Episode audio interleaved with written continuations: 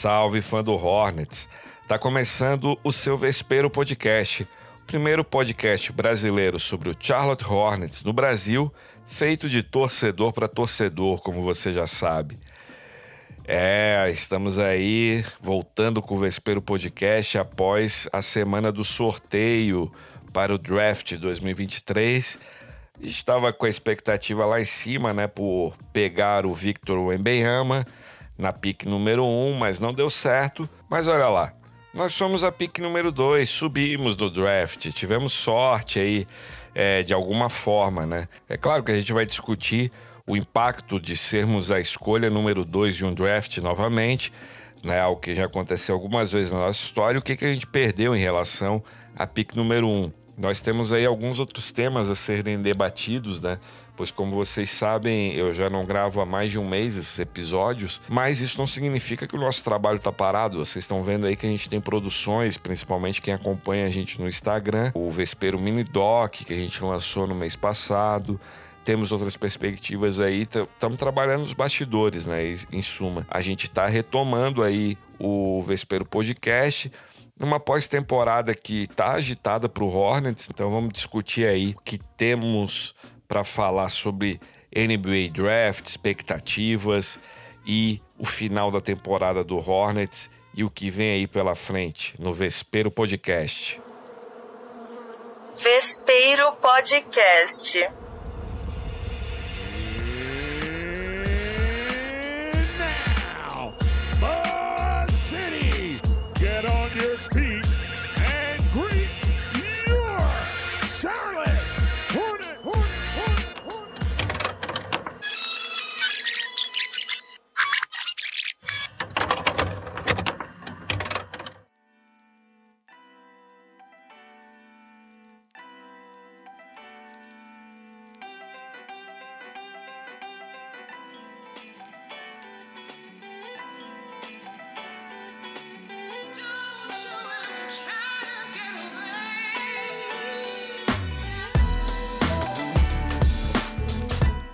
Então vamos lá.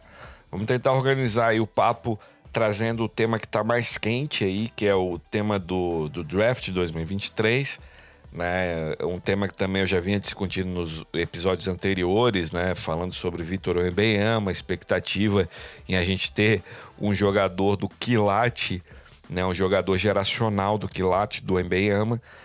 Infelizmente não deu, mas a gente chegou tão perto, né? Quer dizer, tão perto no anúncio, né? Ali quando a gente observou na terça-feira passada o anúncio é, das posições de escolha no draft de 2023, a gente teve a sensação de que o Hornets teve muito, muito, muito, muito perto de ter o Vitor Wembanyama. Lá, os relatos dos Estados Unidos já recentes já dizem que não foi tão assim, né? Dizem que dentro da sala de sorteio, né? Porque o sorteio ocorreu antes do anúncio, né, do, do, do draft pela televisão, da, das escolhas do draft pela televisão. Então dizem que lá no sorteio, na verdade, quem estava mais próximo de ter o Vitor Wembanyama, pasmem, era o Washington Wizards, né? Parece que eles tinham seis bolas na, naquele cesto de sorteio. O Hornets tinha só uma, se não me engano, e o Spurs tinha três, algo do tipo.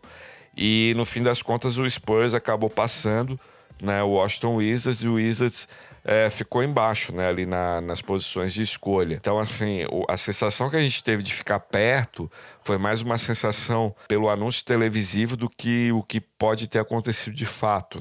Esse relato eu pego de um jornalista chamado Jake Fisher, né, que é um o jornalista que cobra NBA lá pro Yahoo Sports dos Estados Unidos. Ele que falou, né, sobre esses bastidores aí do sorteio das escolhas do NBA Draft 2023. Mas pra gente que viu o anúncio, né, a sensação é que a gente chegou muito perto e, e, e a gente estava relativamente perto dessa pique número 1. Um.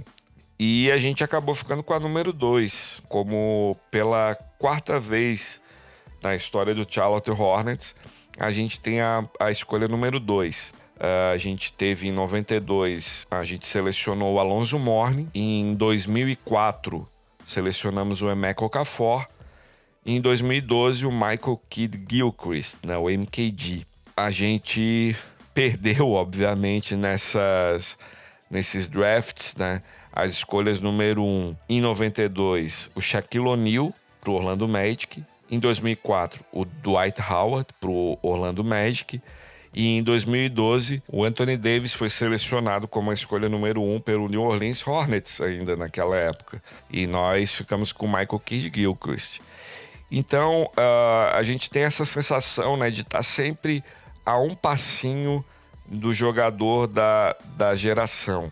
É claro que entre os três, comparando carreiras, o Shaquille O'Neal foi muito mais impactou muito mais a liga do que o Dwight Howard e o Anthony Davis. Só que você pode pensar que os três são jogadores, primeiro que os três são pivôs, é, e os três impactaram a, a liga por um determinado tempo de diferentes formas, né? O Dwight Howard foi para a final da, da, da, NBA, o Anthony Davis é, foi para finais da NBA, os três foram campeões da NBA. Então a gente fica com a sensação de que o Hornets poderia, como sempre, ter ido melhor. Mas vamos analisar o cenário da realidade dos fatos aí que a gente tem para analisar. E até por isso que eu também não gravei os episódios no último mês. Que a gente estaria falando de cenários especulativos. Eu não gosto muito de abordar especulações que não estão calcadas em fatos, né? Muitas vezes a gente fica. E aqui também, né, nesse momento do draft, a gente vai falar de, de jogadores, de possíveis escolhas e, e tudo no nível especulativo, mas pelo menos a gente tem a noção da onde o Hornets está nesse momento. Há um mês atrás nem isso a gente tinha, né? A gente não sabia se a gente ia ficar com a oitava escolha, se a gente ia ficar com a sexta, com a quinta, com a quarta ou com a primeira. Então é, seria muita especulação, muito mais do que nesse momento falar sobre é, escolhas de draft naquele momento. Além, obviamente, desses projetos aí que a gente tem feito e que tem e que exigem tempo, né? A gente traba é, trabalha de forma independente, são poucas pessoas trabalhando no, no Vespero Podcast hoje. Enfim, a gente vai falar disso mais para frente. Mas voltando ao tema aqui do, do draft, né? Então, o que a gente tem hoje é uma escolha de número 2. E que, com um recorte tão claro na escolha de número 1, um, sendo o Vitor Wembeyama, infelizmente o jogador que né, a gente poderia que, que poderia fazer diferença é, na história da nossa franquia, mas que infelizmente não vai vir, a gente tem que falar do que temos na mão, que é a escolha número 2. E aí começou a se lançar muita fumaça, principalmente a partir da ESPN americana, sobre dois jogadores, né? Porque até abril, essa segunda escolha ela estava muito clara para todo mundo, que seria o Scott Henderson, que é um, um armador que joga dois anos na D-League, né, no time da D-League, que é o D-League Ignite. É o armador que é comparado com jogadores explosivos como o Derrick Rose, o, o Russell Westbrook, tudo mais, pontuador assíduo, que tem uma versatilidade no ataque, sim, ele tem um mid-range interessante, ele joga no pick and roll, é, tem médias é, aceitáveis né, para um jogador de 20 anos, salvo engano, como ele. E, e, que até abril era a unanimidade né, na escolha. Ele fez, inclusive, ano passado, dois, fizeram né, dois jogos uh, entre o time da D-League, que ele joga, e o time, o Metropolitans 92, o time do Vitor Oebeyama, que foi a grande disputa aí para quem seria né, a escolha número um do draft. Né? Inclusive o Scott Henderson estava cotado para ser e ele é um cara que tem esse calibre, sim. Se não tivesse o Embeyama no draft, ele seria a escolha número um, natural. Só que de abril para cá e do campeonato universitário de basquete, né, mais recente para cá, um outro nome começou a surgir aí no radar, que é o do Brandon Miller. Né? O Brandon Miller, que é um ala uh, que pode jogar ali tanto na posição 2, 3 ou 4, de Alabama, que fez um, um campeonato universitário muito decente, apesar de estar só no primeiro ano da sua carreira universitária, né? um freshman, né? Então, esse nome foi lançado pela ESPN americana como um possível é, candidato para furar aí essa escolha número 2, o Scott Henderson. Eu, particularmente, tenho uma opinião que é a seguinte: eu acho que com o draft decidido na número um pelo Vitor Oebeyama, a mídia precisa né, de, um, de uma disputa em algum lugar para manter esse mês aí ativo de especulação no draft, né? Esses meses aí de abril até junho, né? E aí lançaram essa dúvida, essa fumaça aí na escolha número 2 entre o Scott Henderson e o Brandon Miller. E o que está por trás também dessa, dessa divisão, digamos assim?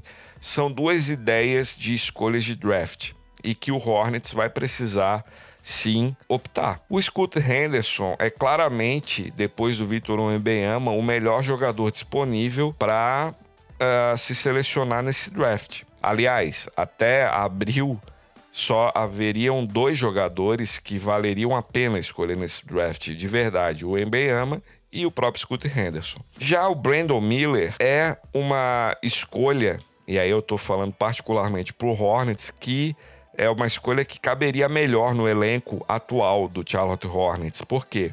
O Hornets tem um, um ala veterano, que é o Gordon Hayward, que né, a gente mal vê ele jogar em quadra, porque ele tem muitas lesões desde a época do Boston Celtics, que não tem entregue, enquadra aquilo que o seu contrato representa de despesas para nossa franquia.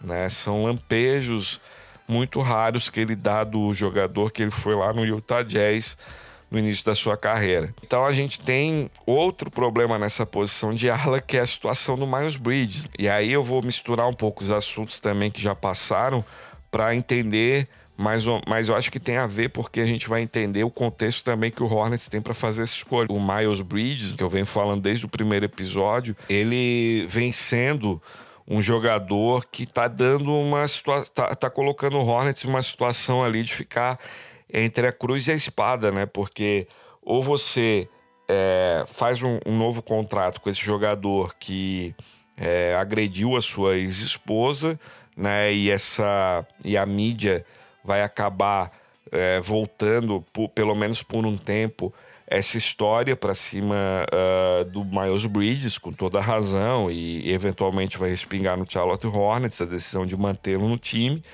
Né? Mas o Charlotte parece que está disposto a ir para esse embate com a, com, com, enfim, com a opinião pública né? para ter esse jogador que a gente vai saber também como tá depois de um ano, mais de um ano parado. Então, assim, a posição de ala para o Hornets, ela hoje é realmente uma posição que tem dois problemas aí. Um jogador lesiona, que se lesiona é, a, toda temporada, que joga, sei lá, 30 jogos na temporada e os outros passa é, no departamento médico e um outro jogador que tem todo um problema legal aí, né? E que a NBA, inclusive, no mês passado, soltou né, uma, entre aspas, punição, né? Dizendo que o Miles Bridges, que passou a temporada inteira é, de molho, né, a temporada passada inteira de molho, teria, uma, teria tido uma suspensão de 20 jogos na última temporada e que ele cumpriria mais 10 jogos nessa temporada, no início da temporada,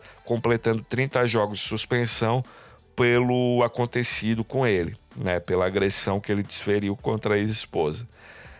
Enfim, é aquela coisa, né? A liga não sabe eh, lidar com a questão e finge que lida com investigações supostas e tudo mais. E, e assim, é um, vai ser de qualquer forma, para a gente, que, inclusive, que, que trabalha falando sobre o Hornets, sempre desconfortável se esse jogador realmente retornar para a quadra no nosso time. Né? E, e na NBA, em qualquer time, seja lá qual for. Então, assim, temos claramente essa situação. Por outro lado, o Brandon Miller, que é esse ala aí novato que, que pode ter um futuro interessante, porque é um jogador que arremessa bem de três, é um jogador que pontua bem em várias áreas da quadra, pode ter ali uma, uma questão, obviamente, por ser um novato na defesa, mas que pode ter um potencial para tra se trabalhar, mas ao mesmo tempo é outro cara que tem aí uma situação recente, né, legal aí, que inclusive, pelo que eu sei, os advogados do Hornets foram até a, a Alabama, né, para investigar, ou estão indo até a Alabama para investigar, que é a situação em que o Brandon Miller, né, em fevereiro de 2023, isso aconteceu, ele estava com um companheiro, dando carona a um companheiro de time de Alabama, que é o Darius Miles. E eles se dirigiram até um clube onde o Brandon Miller deixou o Darius Miles nesse clube. O Darius Miles estava com uma arma, né, portando uma arma. E ele esqueceu, ou enfim, deixou essa arma no carro do Brandon Miller. O Brandon Miller retornou para casa, para o lugar, para um outro lugar, e deixou o Darius Miles nesse clube. E ficou de buscá-lo, né, ao final da noite. Quando ele estava retornando para buscar esse companheiro Darius Miles no final da noite, uh, Miles mandou uma mensagem para o Miller pedindo para que ele trouxesse também essa arma, né, não, não, não deixasse ou não colocasse essa arma em outro lugar. E o Brandon Miller foi pegá-lo. Quando chegou, estava com a arma. E chegando lá, o Darius Miles entregou essa arma para um, um, terceiro elemento dessa cena, que é o Michael Davis. É, o Michael Davis, por sua vez, ele pegou a arma e atirou contra um, um, um carro. E nesse carro estava a Jameia Jonah Harris, de 23 anos, que foi atingida com um tiro fatal. Então, essa, essa mulher de 23 anos morreu a partir desse tiro desferido pelo Michael Davis. Essa foi a situação que aconteceu envolvendo Brandon Miller. Ele não sofreu nenhuma acusação por parte das autoridades, o Brandon Miller, por ter participado, mas uh, a situação foi essa. Ele deu carona para alguém que estava portando uma arma e que passou essa arma para uma terceira pessoa que desferiu um tiro que acabou sendo fatal. É isso que os advogados do Hornets estão investigando. Mas enfim, a gente estava falando da situação do, do Miles Bridges. A NBA está passando por uma situação é, com o Jamoran, que todos sabem, é em, em, em vídeos portando armas e que foi suspenso agora pelo Memphis Grizzlies. Né, da temporada. Isso é, um, é um, uma situação que conta muito em desfavor do Brandon Miller para essa escolha principalmente em relação ao Charlotte Hornets. Então, essa é uma, um ponto a se pensar nessa escolha número 2. Um ponto importantíssimo, inclusive, a se pensar em relação à escolha número 2.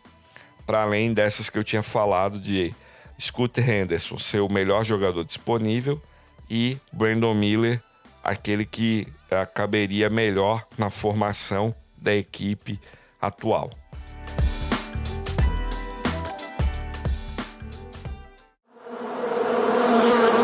Vespeiro Podcast.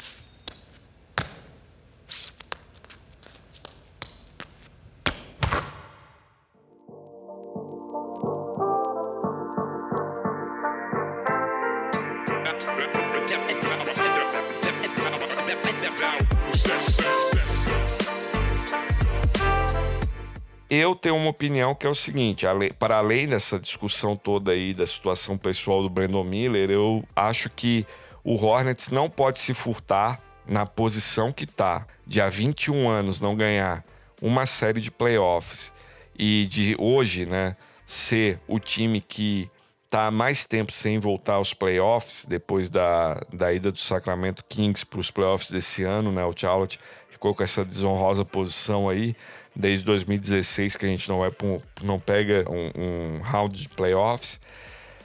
Eu acho que não tem o que pensar muito. Eu acho que é pegar o Scott Henderson, que é o melhor jogador. Aí vem uma outra discussão. Ah, mas o Scott Henderson vai funcionar com o Lamelo Ball, já que os dois são armadores e precisam ter a bola na mão o tempo inteiro? Cara, Aí eu vou falar, né, de situações em que backcuts, né, grandes backcuts recentes da história que funcionaram muito bem juntos. O primeiro deles, Damian Lillard e CJ McCollum. Vocês acham que não funcionou? Esse backcut chegou a levar Portland para semifinais de conferência e tudo mais. Uh, eu acho que sim, né?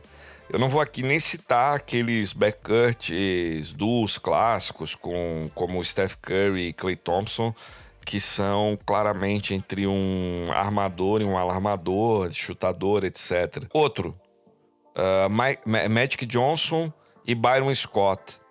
Nos anos 80, funcionou ou não funcionou no Los Angeles Lakers? Outro, Michael Jordan e Ron Harper, do Chicago Bulls. Funcionou ou não funcionou? Então acho que assim, quando eu acho que a, a velha questão de que, que, muitas vezes acontece também no futebol, né? Assim, jogadores da mesma posição podem ou não podem jogar juntos, né? Eu acho que jogador bom vai encontrar o jeito de se, se fixar em quadra e de dar um, uma característica para o time que, cujo time funcione e que encontre uma maneira de jogar ali taticamente, tanto na defesa quanto no ataque. É, eu acho que jogadores bons a gente não pode se pensar nunca. Inclusive, o Mitch Kupchak, né, ele pode perguntar para o dono da franquia atual, que é o Michael Jordan, se no draft dele, lá no draft de 84, se valia mais a pena ter o melhor jogador disponível ou aquele que caberia mais na posição. Porque esse foi um dos motivos com que o Portland selecionou o Sam Bowie ao invés do Michael Jordan na segunda posição daquele draft. E eu falo isso também porque essa semana também eu postei uma entrevista pós uh, sorteio do draft com o Mitch Kupchak, onde é claro que a gente vai considerar que ele não vai lançar todas as cartas dele numa entrevista pública, né? Porque ele vai ter ali as posições de mercado a defender também.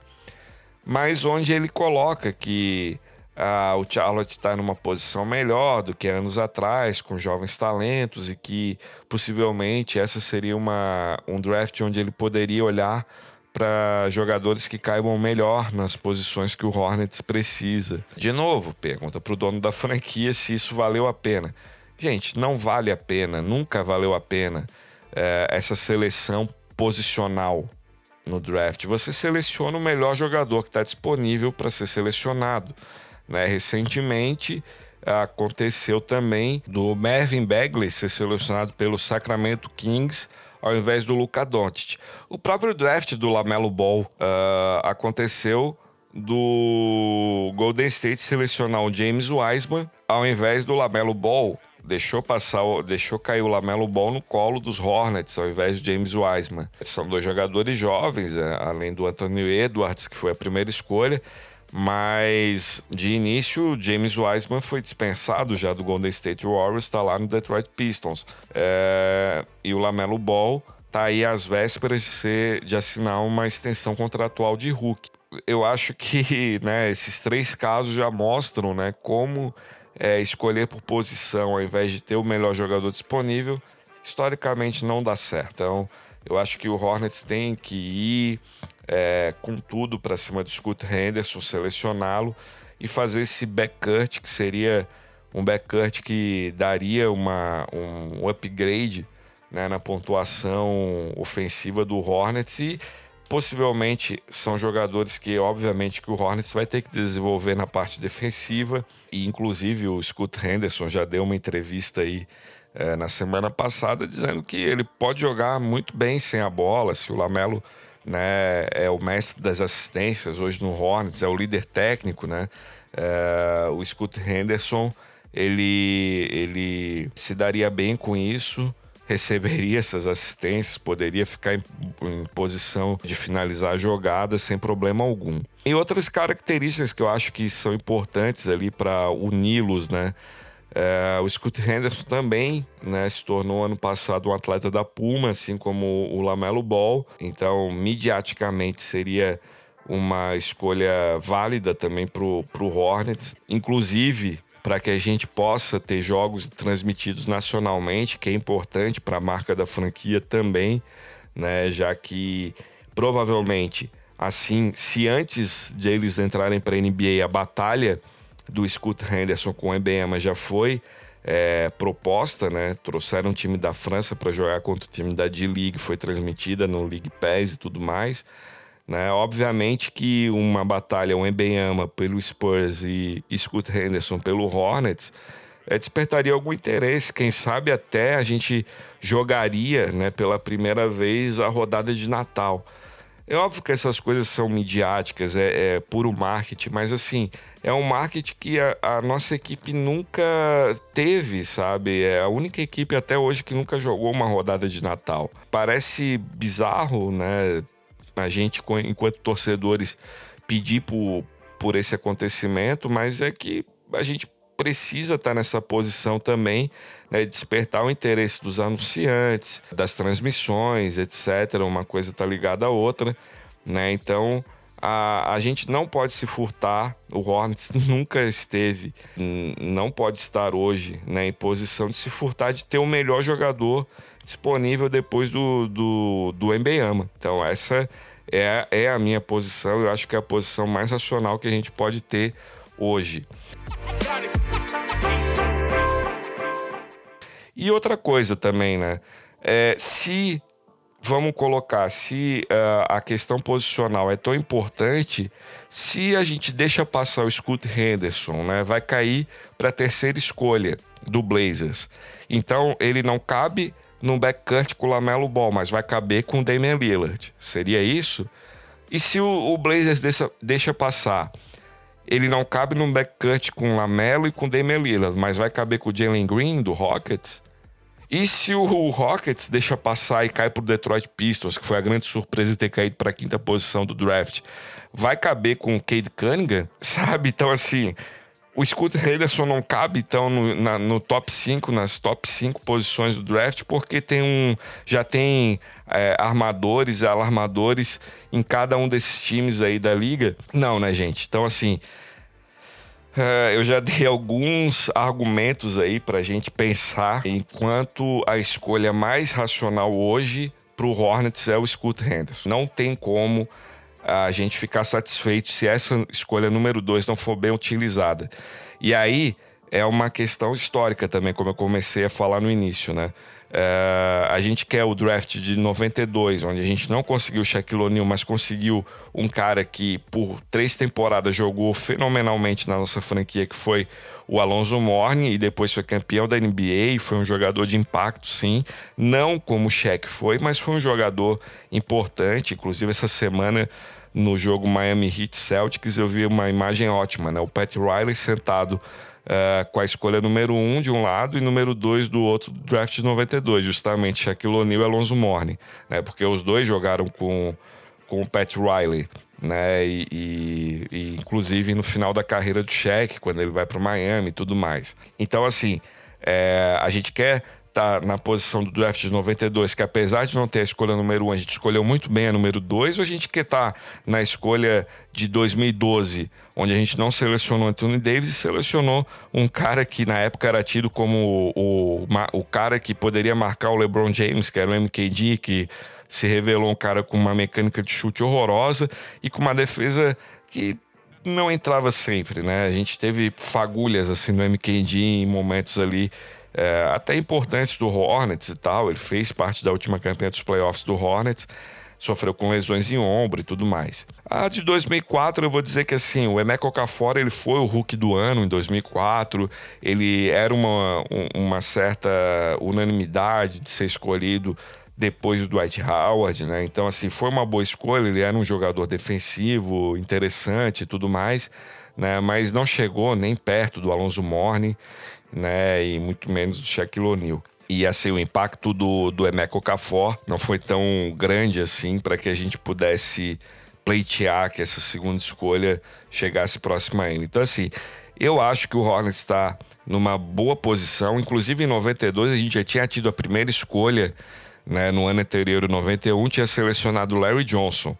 E hoje a gente tem, já vem aí de uma pequena sorte nos drafts, pelo menos na seleção, a gente teve Lamelo Ball, selecionou Mark Williams, que tem aí um futuro interessante para ser desenvolvido aí uh, em Charlotte, né? Como mostrou nessa temporada. Então, a minha posição, com base nesses argumentos, é que a gente deve sim esperar por Scott Henderson no Hornets.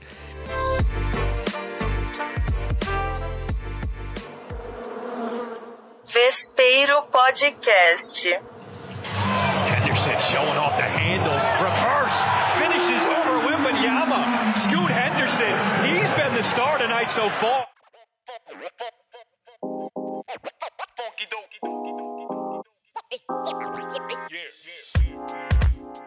E aí, cara, a gente vai ter que se virar com o que que faz com o Terry Rozier, o que que faz com o Kelly Oubre Jr., com o Dennis Smith Jr., ok.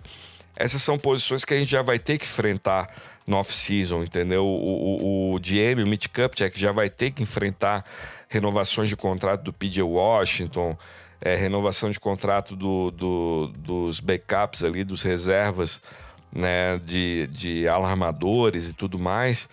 Mas isso já está posto na mesa. Então, assim, não, não seria isso que impediria, por exemplo, a seleção do Scooter Henderson na, também na posição número 2. Então eu acho que a gente tem aí, a gente tem um bom problema para ser resolvido, né? Mas que com. E, e, aí o Mitch Kupchak diz na entrevista que tá lá, vai lá ver no, no Instagram.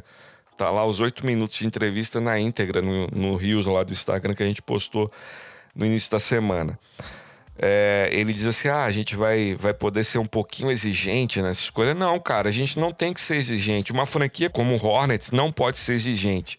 Tá? A gente tem que pegar o que tem de melhor no draft. Se a gente não fizer isso, outro vai fazer e a gente vai ficar. E a gente não vai conseguir nem o que tem de melhor no draft, e aí também não vai ficar em posição nunca de poder estourar um pouco o orçamento, ir lá para a taxa né, de luxo da NBA, como se diz, a Luxury Tax, né, para pegar algum jogador interessante para compor o elenco, como tantos que a gente tem visto aí no play, nos playoffs fizeram. Né? Então, assim, a gente não pode ser nem um pouquinho exigente, a gente tem que ir naquele que está melhor disponível. Essa é a minha posição hoje, essa vai ser minha posição até o draft.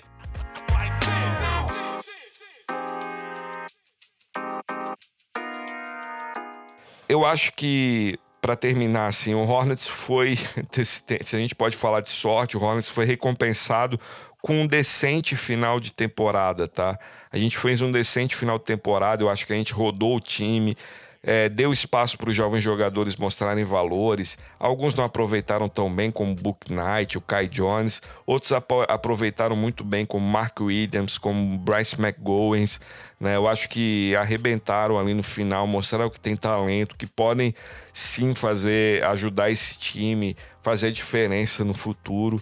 Porque é isso, a gente está compondo um elenco para que a gente possa incomodar e chegar nos playoffs todo ano no futuro breve. É isso que o Adrian Wojnarowski falou ao final do draft, que é o jornalista insider lá da ESPN. Né? E é isso que eu acho que sim, pode acontecer, mas para isso a gente precisa selecionar bem e selecionar o melhor disponível nesse NBA Draft 2023.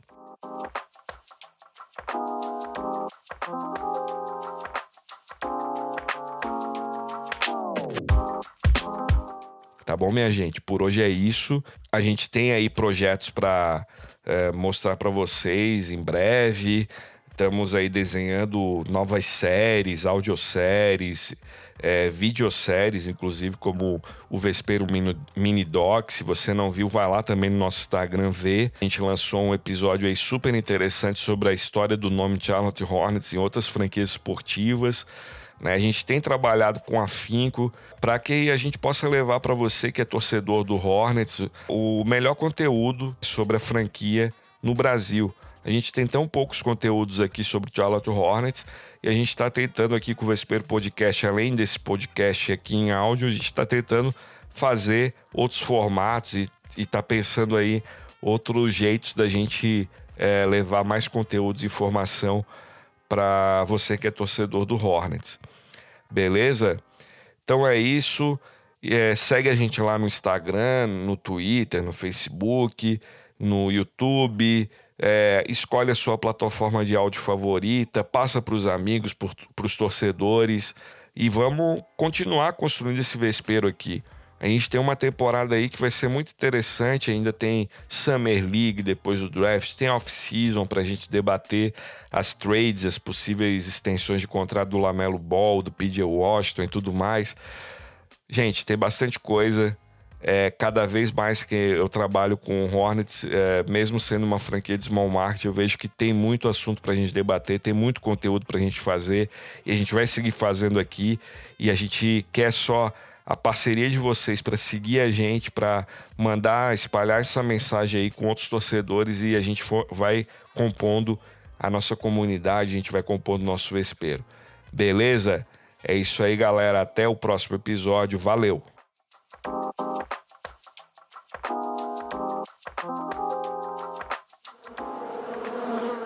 Vespeiro Podcast.